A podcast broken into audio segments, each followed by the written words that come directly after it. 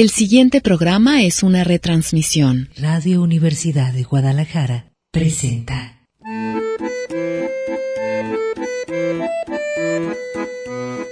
El acordeón. Pliegues bizantinos de la conversación.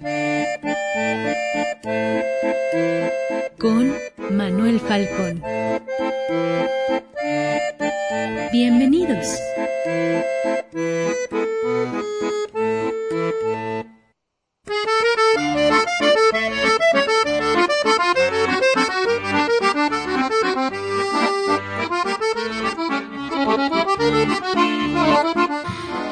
Bien, aquí estamos en el acordeón, ya en San Lunes, día lunático, post cumpleaños. ya enfilados, pues entiendo ya a las posadas, ¿verdad? Se, se pasó ese lapso que ahora también llaman pre-posadas. Manuel Falcón, le doy buenas tardes. Pues reconectamos, ya sabe, en clave de sentido, de significado. Y nos eh, pues interesa sobre todo ahora en este cierre de ciclo gigantesco que es 2019. Eh, espero que tenga un buen resumen vitalicio, una especie de eh, relato de su 2019, año del jabalí para los chinos. Uy, sigue para ellos en 2020, que es una década, el año de la rata en 2020, los segundos chinos. Eh, pues eh, recuerde que estamos a favor de expresarnos con gran o la mayor eh, cantidad de precisión posible mediante el lenguaje que nos hace, nos construye una identidad social, psicológica, interna, que en las palabras que reiteramos, repetimos todos los días, a la hora que nos vemos al espejo, qué nos decimos o qué pensamos. Y ahí se está moviendo siempre en nuestra conciencia, por más solos que estemos, como varios niveles de realidad varias dimensiones en donde el lenguaje pues nos va construyendo palabra a palabra.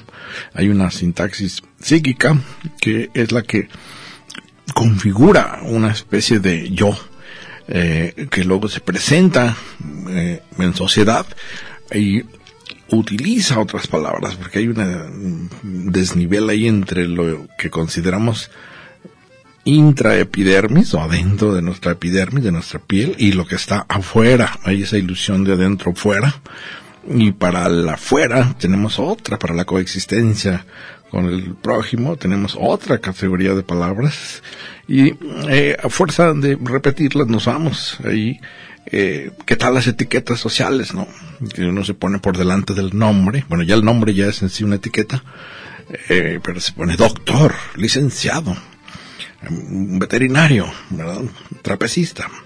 En fin, como si eso nos ayudara, y ayudara al prójimo a pues, proporcionarnos fuerza dentro de la convivencia social.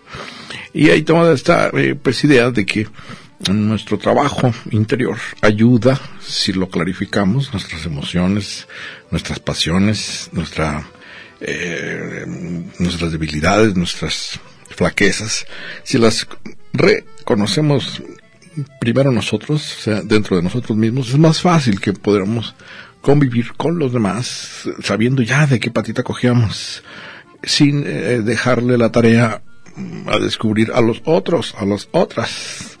Esa es la bronca a veces en las relaciones personales o en las relaciones incluso de parejas eh, monogámicas, cuando uno pasa factura al que no le corresponde, resuélveme mi bronca, o anda uno chocando contra los demás, o eh, aislándose de los demás, porque entonces se vuelve un peso los, los, el prójimo, y mejor me escondo del prójimo.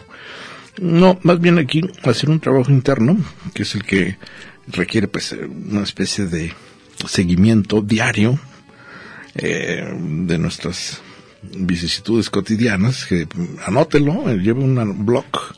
Ahora vamos a hablar de ello eh, diario y verá cómo hay una ruta existencial que tenemos que estar retroalimentando, alimentando, eh, que es, bueno, la que se llena de particularidades que a lo largo de, por ejemplo, un año, 2019, si usted llevó un diario, en diciembre, lo cierra el 31 y se va a dar cuenta a la hora que revise para eh, fines ya de año, lo que fue el trayecto, habrá sorpresas, eh, ver un lineamiento más o menos continuo o reiterado de ciertas eh, particularidades de, nuestra identidad. Para los obsesivos compulsivos, eh, hay unos eh, que necesitan repetir constantemente ciertas acciones para darse seguridad en la realidad, para afianzarse. Y hay otros, en cambio, que están como en fuga permanente, en, en movimiento. La cuestión es la acción, la hiperquinesis. En fin, cada quien mata las pulgas en su relación con el mundo, y, con el cual tenemos nada más y nada menos que la conciencia y el cosmos enfrentados, y hay que descifrarlo, como dicen, traducirlo, interpretarlo en tiempo real. Y bueno, pues esta, aquí ya sabe, la invitación es a los matices, clavarse en los detalles, que a veces dejamos pasar por prisa. Somos, nuestras sociedades son de prisa, de ya voy tarde, ya es para ayer, y eso nos impide a veces ver pues las eh, especificidades de cada situación, de cada persona, de cada objeto. Y a veces ahí están las claves, como con los detectives, es decir, detecto que ahí hay una clave, una llave que me abre otra realidad.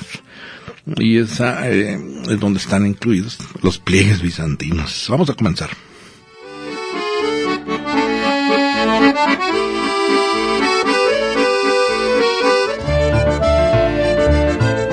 Acordes del día.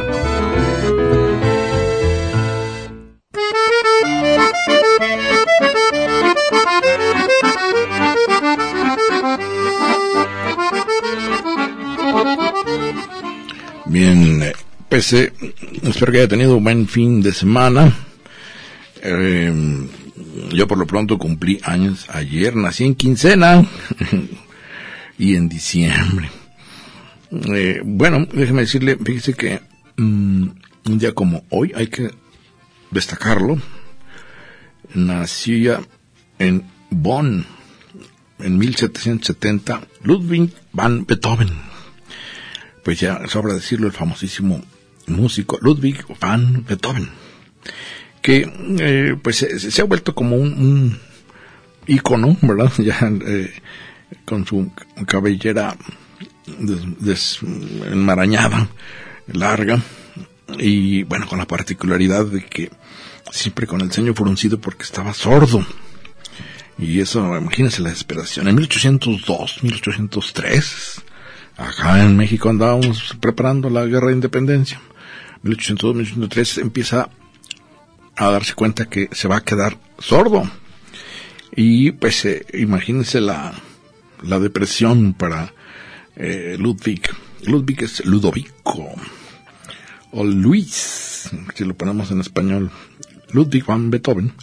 Que el nombre, pequeña digresión, el nombre eh, no es que fuera de mucha alcurnia. Los, el van, eh, B chica A-N, es equivalente al von en alemán, B chica O-N que es de mucha alcurnia, de mucho linaje, de mucho abolengo, es para los eh, neerlandeses o los holandeses, el Ludwig van Beethoven. ¿Por qué está ahí en el nombre de, Beethoven? No es porque él fuera de gran abolengo, no, de hecho venía su abuelo, que es el que le indujo a, a la música, o donde venía la vena musical de la familia, eh, venía de Bélgica. Y la palabra Beethoven si la separamos, Beth, la primera con doble E, Beth, es Betabel, nuestro Betabel, o nuestra remolacha, dicen algunos, bueno, Betabel. Y Oven es granja, granja de Betabeles. Eran granjeros de Bélgica, los familiares, no eran de grandes eh, capas de la nobleza. Y hay que recordar, bueno, en el cuadro en que, histórico en el que nace Beethoven, es el Sacro Imperio Romano Germánico, eh, el de Carlomagno. No estaba constituida todavía Alemania, porque eso cuando dicen nació en Alemania, no, nació en el Sacro Imperio Romano Germánico, que luego habría que explicar ese periodo pues medieval, eh, luego protestante, que sí fue cimiento para luego constituir la Gran Alemania. Pero él nace pues eh, en, en una especie de aldea Bonn en 1770 Eh, muere a los 56 años, que ahora para nosotros nos antoja una edad muy, muy joven, en 1827 en Viena, ya en la capital de la música europea. Eh, él se consideraba o se autodenominaba cuando le preguntaban cuál era su profesión, ahora que hablábamos de etiquetas, como poeta del sonido. Es, eh, bueno, para muchos el mayor referente de la música occidental. Crea él, eh, se le considera el músico que arrancó con la corriente del romanticismo, yéndose más allá del clasicismo, de lo clásico, eh, creó el concepto popular ahora que se conoce como el artista.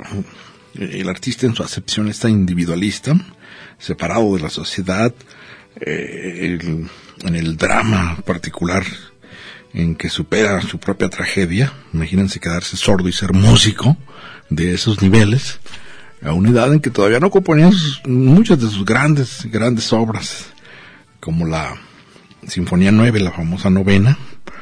Eh, pues, eh, él crea este concepto personal del el artista que vive aislado en su espíritu, pero logra convertirse en medio de su tragedia personal en héroe. Y bueno, pues es un eh, parteaguas el, Ludwig van Beethoven, eh, su famosa Oda a la Alegría, escuchada yo creo muchas veces en todo el mundo, es un, eh, un fragmento nada más, es el movimiento 4 de la Sinfonía 9. La empezó a concebir a los 23 años Beethoven. Andy Freuden. Oda a la Alegría es un poema de Schiller, un poeta alemán. Eh, lo leyó él a los 23 años y quedó tan emocionado con el poema de Schiller, o Schiller, que decidió ponerle música y tal cual lo incluyó al final de su Sinfonía 9 o la novena, y ahora es el himno de Europa o de la Unión Europea. Eh, por cierto, les recomiendo de los hallazgos en la Feria Internacional del Libro de editorial está en editorial El Acantilado Esteban Buch sería en alemán o Esteban Buch B grande U Esteban Buch si lo leo en español la novena de Beethoven Historia política del himno europeo. Está extraordinario. Digo, voy a arrancar en primera y de su vida, pero es la idea de cómo se concibe que un país tenga un himno. En este caso, el Europa. Imagínense para toda Europa un himno que es eh, la Oda a la Alegría. Se lo recomiendo mucho. La novena de Beethoven de Esteban Buch. Ve grande, si va a tener vacaciones, aproveche para la lectura la historia política del himno europeo. Ya ve que dicen que el mejor himno es el, el alemán porque lo compuso Haydn. Bueno, eh, pues celebremos que un día como hoy nació Ludwig van Beethoven, eh, que además, bueno, eh, es el que les decía, crea la particularidad del concepto muy moderno del artista neurótico, encerrado en sí mismo, pero genio a la vez y que logra superar las barreras de su tiempo. Pues eh, déjeme comentarle que esta semana vamos a, bueno, lunes, miércoles, viernes, vamos a abordar un cuento, el hada del año nuevo, a propósito de este cierre, cierre de ciclo, que espero que se esté usted preparando para ese eh, pues aventura psicológica porque sí les decía bueno ya lo había comentado eh, surge una doble acción cuando se termina un año una especie de melancolía entre la atmósfera de cierre de ciclo que significa elaborar un duelo por lo que se fue ya por lo que se termina eh, por el año que cumplimos cumplimos años eh, eh, por las personas que ya no están, por las experiencias que pasaron, y a la vez se abre un pacto, un pacto con optimista, con lo que viene, con lo que sigue, con el año nuevo. Y esos dos, pues, momentos, digamos, crean una dialéctica ahí de empuje hacia arriba. La potencia de Eros. Por supuesto que hay eh, los famosos Grinch, ¿se acuerdan este personaje que inventó el doctor Seuss? Zeus en inglés, Seuss, eh, un pues cuentista, caricaturista gringo, de origen alemán, eh, creo este personaje que es antinavideño, ¿verdad? Antifestejos navideños. Precisamente el, el anti-navidad, en realidad es alguien que está protegiéndose de la melancolía, de este momento de duelo. Le duele que se cierre una fase de temporal, una, le duele haber cumplido años, le raspa que el tiempo sea inexorable. Y eso eh, inevitable en sus sucesos, eh, pues en secuencia. Eh, esa dimensión misteriosísima del tiempo, pero lo que queda claro es que va pasando. Y hay mucha gente Grinch de la Navidad, eh, es que no, no, vamos, protesta a veces eh, aisladamente contra todos los adornos y los regalos y de todos los eh, lugares comunes de la Navi- Navidad porque no se siente aludido. Pero en realidad es alguien que está a la defensiva. No quiere sentir tristeza. Pero hay que hacerlo, hay que hacer esta doble acción. Duelo y redimirnos con el pacto del siguiente año. Y a propósito de eso, hay un, un, relato, el hada del año nuevo, o el hada del libro en blanco. Sucede que precisamente un personaje como con características de Grinch, un señor eh, es como eh, similar al cuento de, de Navidad del Scrooge, pero este señor más bien es alguien como que mm, se siente aparte de todos los festejos, porque no cree tampoco en, divinidades, ni cree en nacimientos de, de la Buena Nueva y Jesucristo, etcétera, no cree en nada de eso. Entonces, es un Grinch a su modo, y eh, no da regalos, no recibe regalos, él eh, incluso es combativo con quienes creen en la Navidad, y de repente, bueno, eh, lo voy a sintetizar, voy a tratar de, estamparlo, escribirlo ahí en la ruta cibernética falconboy.com. Eh, se le aparece en el umbral de su puerto cuando regresa de trabajar.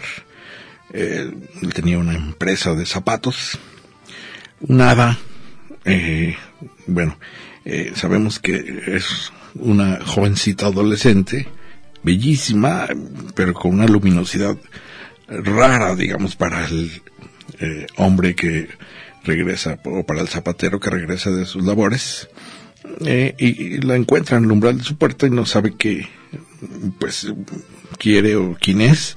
Lo único que deduce por su vestimenta es que es alguien humilde, entonces le dice Grinch, ¿verdad? Este hombre enojado, que eh, son de estos que van por la vida en ánimas que sea para pleito, que no trae dinero, que no da limosna y que con permiso porque va a entrar a su casa. Pero ella lo único que le, sin hablar, sin decir nada, se le queda viendo a los ojos y le entrega un paquete como una especie de envoltorio, como regalo con una cinta también muy luminosa y se va. Y el hombre se queda muy extrañado, no sabe qué es. Ahora, digamos, este es en tiempos antiguos, en tiempos modernos diríamos que habría pensado que era publicidad, ¿verdad? Pero entra ya a su casa y abre el paquete y es un libro en blanco. Sorprendido, pues, decir, bueno, ¿qué, qué, qué me quiso regalar, verdad? Pero viene una especie de, en la contraportada, una especie de guía o manual o recomendación que señala o le ordena eh, conforme va leyendo, por cierto, que es una forma extraordinaria de, del relato, conforme va leyendo se van iluminando las letras y lo insta a que eh, en el año que va a empezar, en este caso para diríamos nosotros en el 2020, vaya anotando en ese libro blanco cada día lo que se le quede registrado cotidianamente. Lo único, la palabra, el, el, el verbo, eh, no, no tiene, le recomiendo nada más escribir cada día lo que sobresalta, le, le llama la atención, le atrae. En este libro blanco llevaron un registro. A él le parece una tontería, dice, qué fácil, es como una especie de calendario, ya tengo calendario, pero se queda pensando. Eh, de esto vamos a estar hablando porque alude mucho al tiempo precisamente de Cronos. Recordarán aquí que distinguimos entre dos tiempos, el de cantidad y el de calidad. El de cantidad, que a veces para eh, quienes cumplen años se vuelve una pesadilla. Dicen, no, yo no quiero cumplir años, estoy enroqueciendo. Pero es clavarse nada más en el aspecto, aspecto cronológico. Está el aspecto de kairos o kairos en los griegos, el tiempo de calidad. Eh, psicológicamente es otro nivel eh, el que transcurre en la dimensión del tiempo, que a veces no tiene que ver con el número de nuestros años. ¿Cuántas veces hemos visto, verdad? Lo he dicho aquí, gente que por su número debería estar ya en la madurez o debería estar eh, en cierto nivel psicológico y no lo está. Al revés, puede estar muy fuera del lugar, fuera de la cancha, muy, eh, pues no en su eh, edad, vamos. Y eso es Cronos, porque su Kairos debe estar muy desfasado y es el que tenemos que hacer el énfasis, es el tiempo que cuenta en nuestra base de la experiencia que vayamos acumulando en el currículum sentimental, en el currículum que nos configura psicológicamente. Eh, este libro blanco que le entrega entonces, y lo que luego se da cuenta es el hada de los libros y el hada de la lectura y de la redacción. Eh, más adelante completamos el desenlace. Lo que le está pidiendo es que elabore, con base en Cronos, una crónica de su propia vida. El hada del año nuevo o el hada del libro blanco invita a elaborar la propia narrativa o la narrativa personal. Todos la tenemos, nada más que siempre nos da una flojera enorme. Preferimos dejarlo con base en los en la memoria, que es lo más tramposo que puede haber. ¿eh? La memoria es, híjole, puede ser traicionera o puede ser también la que idealiza y eh, pues le da un barniz, una pátina a todos nuestros recuerdos de tal forma que no nos eh, sobresalten y que sean todos muy bellos, vamos a decir, o nada más seleccionamos la parte que nos guste. Eh, en el, la palabra bonita, ¿verdad? Eh, la memoria bonita, que es de bono, buena, la que es buena para nuestra conciencia.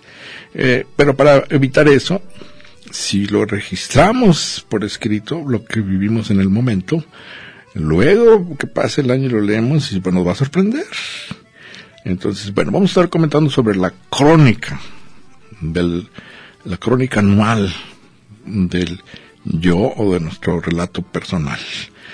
Y esto, eh, bueno, este hombre que es zapatero, el que construye, bueno, el, artesano con todo, con la piel y con los trabajos, empieza a reflexionar una vez que acata la eh, orden del, pues, digamos, la etiqueta donde indica que escriba cada día, eh, se va dando cuenta incluso del significado de haber aceptado un trabajo que venía por generaciones desde su tatarabuelo, su abuelo, su padre, y luego él haciendo zapatos. Y no lo cuestionó nunca hasta que empieza a escribir. Bueno, ¿y por qué tengo yo que ver con los pies de los otros? Y ando poniéndoles cómo pisar. Y empieza la reflexión sobre su propia eh, necesidad, su propio proyecto, independientemente de la pues fatalidad familiar de que tiene un negocio de zapatos. Vamos a estar comentando de eso. Que en alguna manera, les digo, ya habíamos hablado sobre estos, nuestra dimensión de la realidad que transcurre y pues que hay que ir preparándonos para cerrar el año. Eh, bueno, y que, que, aquí, fíjense mucho, eh, tiene que ver con la salud mental también, como cierta higiene mental, podemos decirlo. Mucha gente está muy preocupada por su cuerpo, por su organismo, cuando uno dice, bueno, se mete a un gimnasio, se va a hacer un examen eh, médico, está pensando solamente en, pues en, en, los entresijos, en las verijas, en el cuerpo físico, pero rara vez voy a hacer un examen de salud mental. eh, es raro. Que alguien diga, bueno, paso por ahí por el escáner, mi conciencia, ¿cómo sería eso? Y sin embargo, este, esta invitación a llevar un relato personal nos puede alumbrar muchísimo, sobre todo para los que en ocasiones todos se nos ha pasado, cascabeleamos en determinadas etapas de nuestra vida, nos cuesta trabajo entender ciertas situaciones, entramos en crisis, en colisión con otros, con otras. ¿Qué está pasando? ¿Quién tiene la razón? ¿Quién tiene la mejor versión? ¿Quién tiene el, eh, dónde está el, el norte, el sur, el este, el oeste, verdad?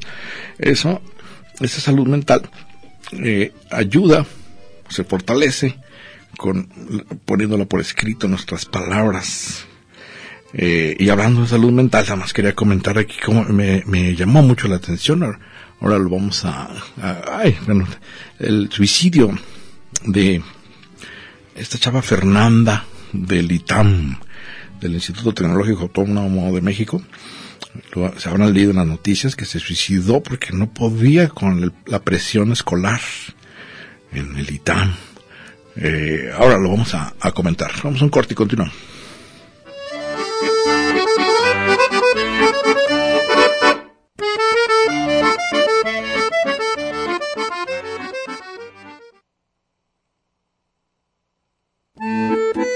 El acordeón. Pliegues bizantinos de la conversación. Continuamos.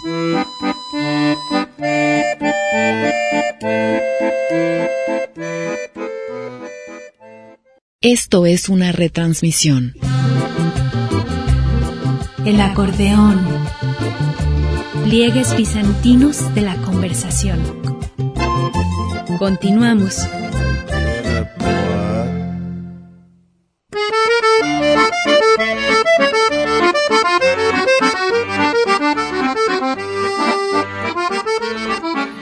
Bien, continuamos aquí en el acordeón de diciembre, rumbo al cierre del año del jabalí, según los chinos.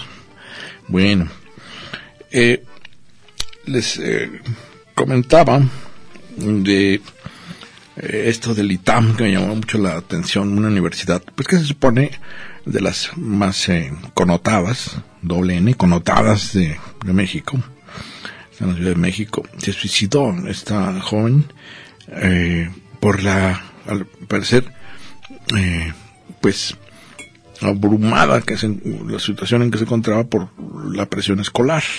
Y se ha eh, producido ya un debate intenso sobre eh, el sentido a veces de esa presión, en este caso universitaria, y la exigencia, el rigor disciplinario para, para el estudio.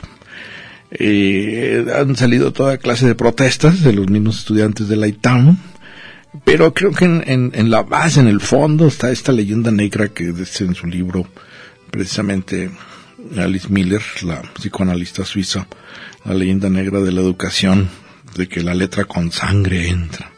Es decir, eh, esta confusión que creo surge en un periodo del siglo XIX entre los estudios militares y los estudios académicos. Creo que ahí hay una especie como de, de fusión o de mezcolanza entre esa idea de si vas a estudiar y quieres ser de excelencia, vas a sufrir, te va a doler, pero te va a gustar cuando te den el diploma.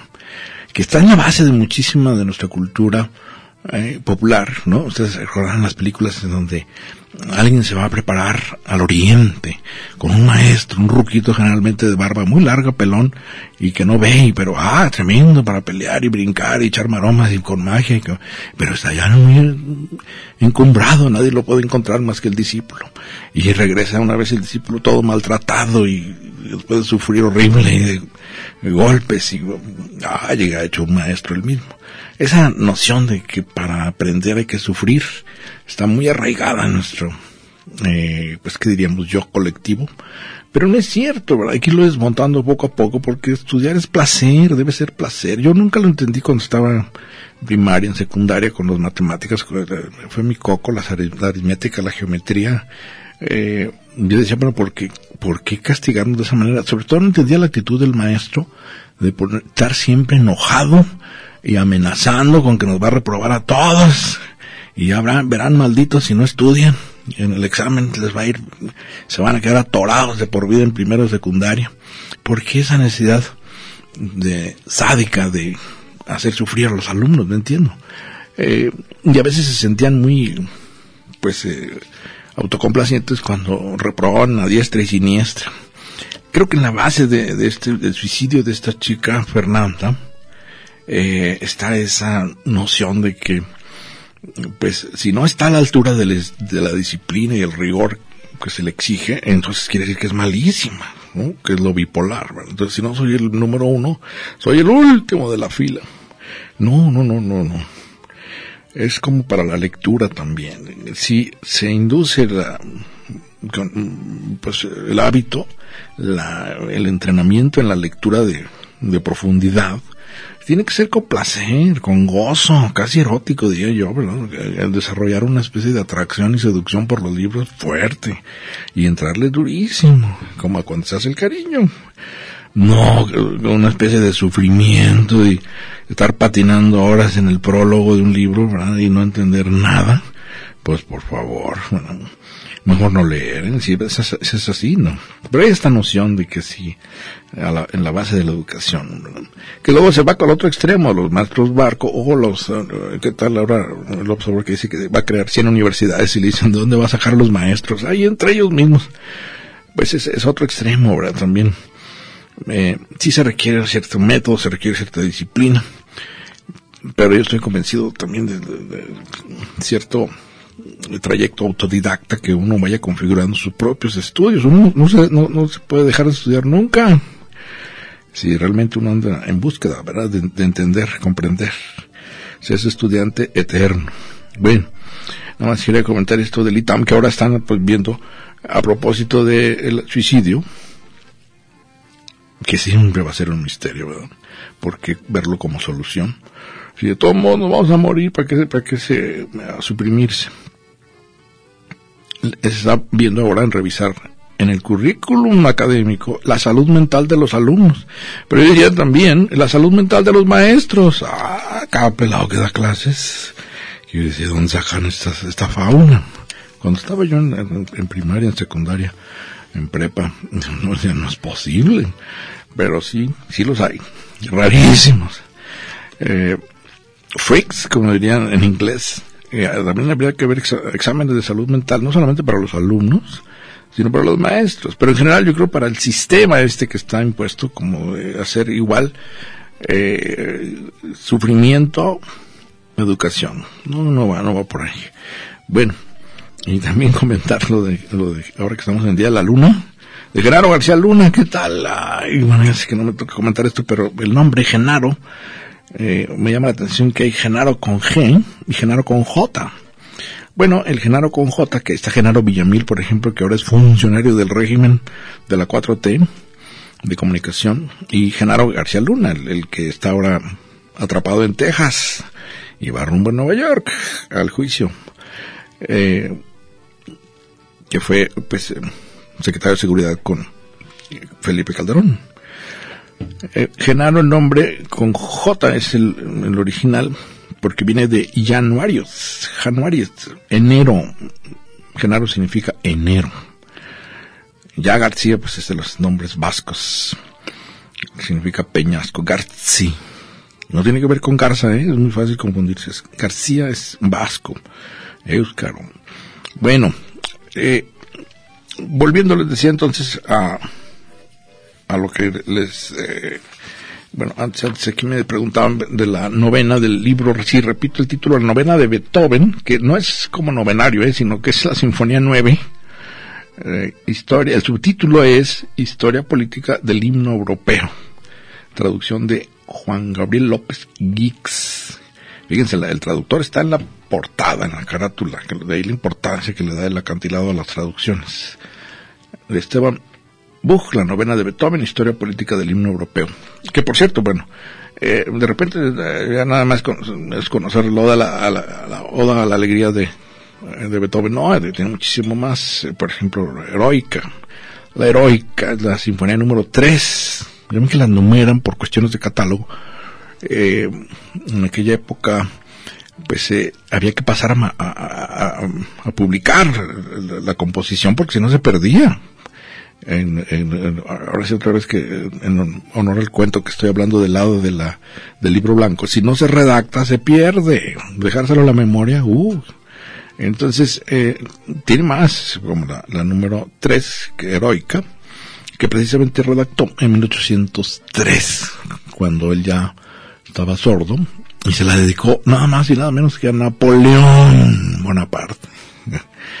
y me ha gustado ese apellido, cuál era la buena parte de Napoleón. Bueno, les comentaba que eh, a propósito mm, de la salud mental y de registrar, llevar un, un, diario, que se los he mencionado mucho, eh, ayuda mucho a evitar los escollos, los arrecifes de coral, de piedra, en el trayecto existencial. Eh, en muchas ocasiones al pasar, eh, es un ejercicio intelectual eh, complejo, al pasar la idea en abstracto que tenemos, traemos en mente, a dejarla registrada por escrito, ese proceso, que por supuesto en el origen llevó a la creación de la escritura, que debe haber sido un, momento monumental para la humanidad, eh, se habla de los fenicios, se habla de Mesopotamia, el código de Hammurabi, en fin, usted recordará la escritura cuneiforme. El momento en que alguien dijo, necesito ponerlo el registro porque la memoria no va. Eh, la, memoria distorsiona. Incluso, por ejemplo, episodios traumáticos, traum sueño, episodios oníricos, episodios que a veces fueron muy intensos en nuestra vida, al pasarlos por escrito, podemos eh, más o menos fijar, digo en el momento, podemos fijar las coordenadas lo más precisas posibles, pero si se lo dejamos a la memoria, la memoria lo va a distorsionar, es lo más seguro, lo va a envolver en un eh, papel celofán atractivo, algo que lo disfrace en su potencia destructiva, porque a veces son traumas destructivos o autodestructivos, y uno lo manda al, al, desván más oscuro para no acordarse de Nailo, ay, se me olvidó, no existe el olvido, no existe el archivo. Y en ese sentido, eh, en el cuento del el relato que les menciono del hada del libro en blanco, del hada del año nuevo, está pues como adolescente luminosa que surge en el umbral de este hombre zapatero. Eh, digo, el símbolo de los zapatos es muy significativo, es con lo que uno camina, o caminante no hay camino, se hacen zapatos al andar, ¿verdad? Se desgastan los zapatos al andar se le aparece y le da este regalo que es un libro en blanco y con esta instrucción de escribir cada día una anotación en su vida cotidiana, creando el cronos o una crónica de su vida personal.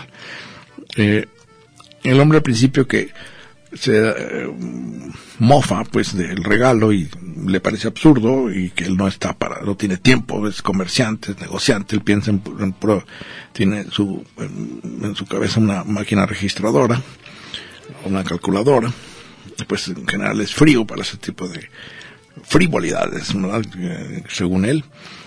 Eh, se le queda grabado, lo deja ahí guardado el regalo que le da y sobre todo el misterio de quién es la eh, pues joven, la adolescente que se aparece en su puerta a regalarle eso. Eh, reaparece en sus sueños, hablando ahora del onírico, constantemente esta adolescente. Con la palabra nada más escribe. Y es que, eh, les digo, eh, bueno, y él, empieza con la obsesión del libro blanco hasta que decide abrirlo y empezar a escribir cada día en una página eh, pues lo que se le venga a la mente. Incluso en esta escritura automática, que es lo que primero pueda surgir, dejarlo como está, no corregirlo. Y se va a ir dando uno cuenta que trae un montón, un borbotón de palabras que una vez que los pone uno por escrito empiezan a cobrar sentido. Generalmente uno busca reacomodar, no, no, así no se ve bien, lo reacomodo con la sintaxis o con la ortografía, o con, no, no, lo como va es el primer impulso de este hombre zapatero, porque pues no era precisamente hombre de luces, la escritura automática. Y lo interesante es que, bueno, él empieza a caer en cuenta en, empieza a cuestionar su chamba, digamos, ¿y qué hago yo aquí de zapatero mientras el mundo tan interesante y tan, bueno, ubérrimo en cuestiones de anécdotas y de personajes y de historia, y yo aquí encerrado vendiendo zapatos, empieza a preguntarse qué lo llevó a estar encerrado en una tienda y empieza a cuestionar y a verle el sentido del origen de ese negocio que empezó con el tatarabuelo. Y bueno, eh, empieza el desarrollo de la trama en donde él descubre muchas eh, pues que diríamos ramas dañadas de su genealogía neurosis y broncas de salud mental de su abuelo, de su papá sobre todo, que lo castigaba terrible. Ahora que hablábamos de sufrimiento en la educación, le golpeaba si no se dedicaba a aprender del negocio de los zapatos. Entonces empieza a cuestionar todo, es decir, ¿quién me mete? Todo a partir de empezar a poner por escrito lo que le venía a la mente. Que esta pues es una invitación que también yo hago a los amigos amigas, hagan esta ejercicio de escritura automática. Si les cuesta trabajo, dirá, qué flojera, ¿y sobre qué escribo? Bueno, háganlo de la escritura automática. En, el mundo del arte tenemos ejemplo de, sobre todo en el expresionismo, eh, Jackson Pollock, doble L, C, K, Jackson Pollock, eh, famoso Dripping. Bueno, él era de la tesis de pintar lo primero que le salga como látigo del brazo. Pongan en Google Jackson Pollock y van a ver su obra. Este expresionismo es extraer nuestro contenido, que es en alguna forma también lo que la propuesta surrealista o de André Breton y de Dalí, de decir lo que no pase por la conciencia alerta, que salga. Por supuesto que es muy difícil. Eh, el inconsciente es inconsciente precisamente porque no se llega a él. Está bien blindado. Solamente da pistas el inconsciente, nos da claves. Eh, a veces nos, eh, cuando es como el, jinete que les he dicho del caballo y el jinete, a veces nos descubrimos que vamos en un caballo desbocado y qué hago yo aquí, por qué llegué aquí o cómo llegué a esta situación, qué hago yo aquí con estas personas o con esta persona. Bueno, esa sensación de ser llevado es cuando nos gana el inconsciente. Algo se programó ahí que no estuvimos alerta y nos llevó, nos condujo. Eh, de esa manera, eh, les digo, cuando uno pone por escrito y en escritura automática, hace que no se nos convierte en una novela familiar. La novela familiar, recordarán, es un término freudiano que dice que tendemos a idealizar el pasado, tendemos a pulir las piedras para que se vean bonitas, de bono, de buenas, que no nos hagan daño. Entonces las filosas, los momentos críticos, los conflictos, todo se empieza a borrar y se pone un mundo borroso. Que por cierto es una de las críticas, digresión pequeña, que le hacen a las versiones de Walt Disney sobre los cuentos infantiles. Dicen que, digo, al margen de lo extraordinario de su versión cinematográfica, el relato siempre le quita todos los filos peligrosos y siempre hay final feliz. Eso hace que en muchas ocasiones digan los cuentos, por ejemplo, originales de los hermanos Grimm, pierdan su potencia, pues, eh, que diríamos, eh, de cuestionamiento o de crisis para la mente que busca resolver inmediatamente. Eh, Caperucita, Cenicienta, todos los clásicos, eh, una vez pasado por el agua de Disney se, se les descafeína, como dicen. Bueno, cierro digresión.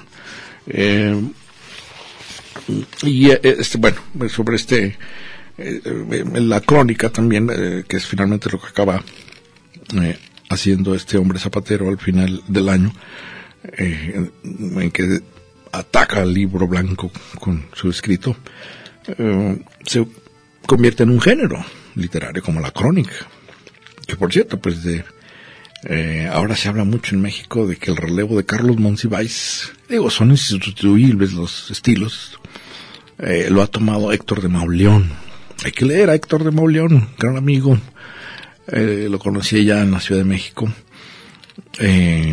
pero es eh, impecable en, en, su en respecto al género de la crónica. Recordarán ustedes que la crónica Luis, eh, Juan Villora la definió como el centauro de la literatura.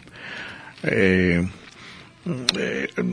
una especie de combinación entre precisión, dice el ensayo, que busca el conocimiento científico combinado con el conocimiento literario o conocimiento artístico de la literatura. Eh, es, es una, una, buena imagen que habla de eh, la relación entre el ornitorrinco, ya me acordé la palabra ornitorrinco, ¿se acuerdan el, animal ese tan extraño? Bueno, dice el ornitorrinco es eh, el que simboliza la crónica.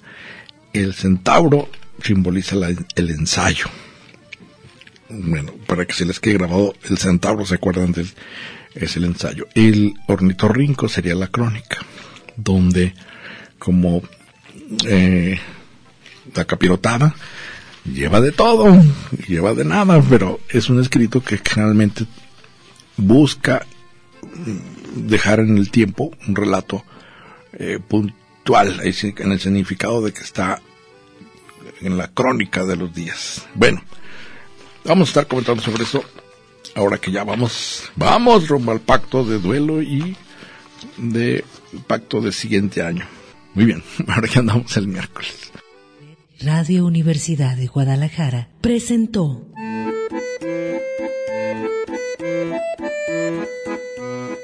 El acordeón. Pliegues bizantinos de la conversación. Con Manuel Falcón. Lunes a viernes, 3 de la tarde.